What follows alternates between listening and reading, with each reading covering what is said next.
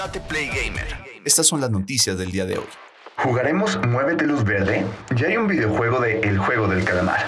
El éxito sin precedente en la historia de Netflix, logrado por la serie surcoreana El Juego del Calamar, se convirtió en tendencia a nivel mundial y ha dado para todo tipo de contenido, desde memes hasta artículos y análisis sobre la crítica que realiza a la sociedad moderna y el modelo económico. Por supuesto que esto llevaría en algún momento a la realización de un videojuego, no oficial, y vaya que alguien puso manos a la obra de inmediato. La influencia del Juego del Calamar también llegará a los videojuegos y en el caso de Steam, el próximo 11 de noviembre se lanzará Squid Guys, juego desarrollado por K-Games que prácticamente copió los elementos del primer reto de El juego del calamar. Obviamente se trata de un título que busca aprovechar el hype de la serie de Netflix, por lo que no puedes esperar nada elaborado. Vamos, ni siquiera algo duradero, pues se trata de solo un minijuego. De acuerdo con la descripción de Squid Guys, eres un personaje que despierta en una habitación llena de extraños antes de que se lleve a cabo un juego en el que el último en mantenerse en pie será el ganador. Si ya viste el juego del calamar, sabrás que el primer reto al que se enfrentan los participantes es un juego de niños llamado Muévete Luz Verde. El detalle es que aquellos que se muevan cuando no deban hacerlo son asesinados, ya sea por la muñeca gigante o por los vigilantes.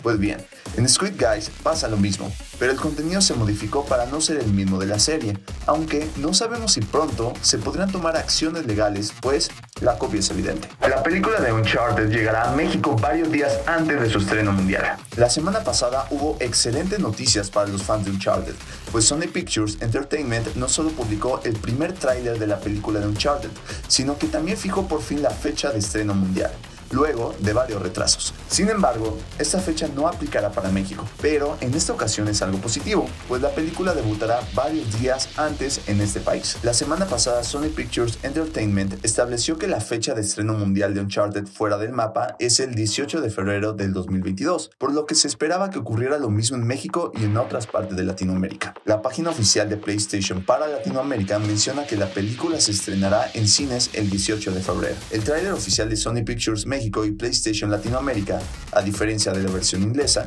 no incluye la fecha de estreno. En la descripción de PlayStation Latinoamérica se detalla que, al igual que en otras partes del mundo, la película debutará el 18 de febrero del próximo año solo en cines. Sin embargo, lo interesante es que la historia es un poco diferente para México.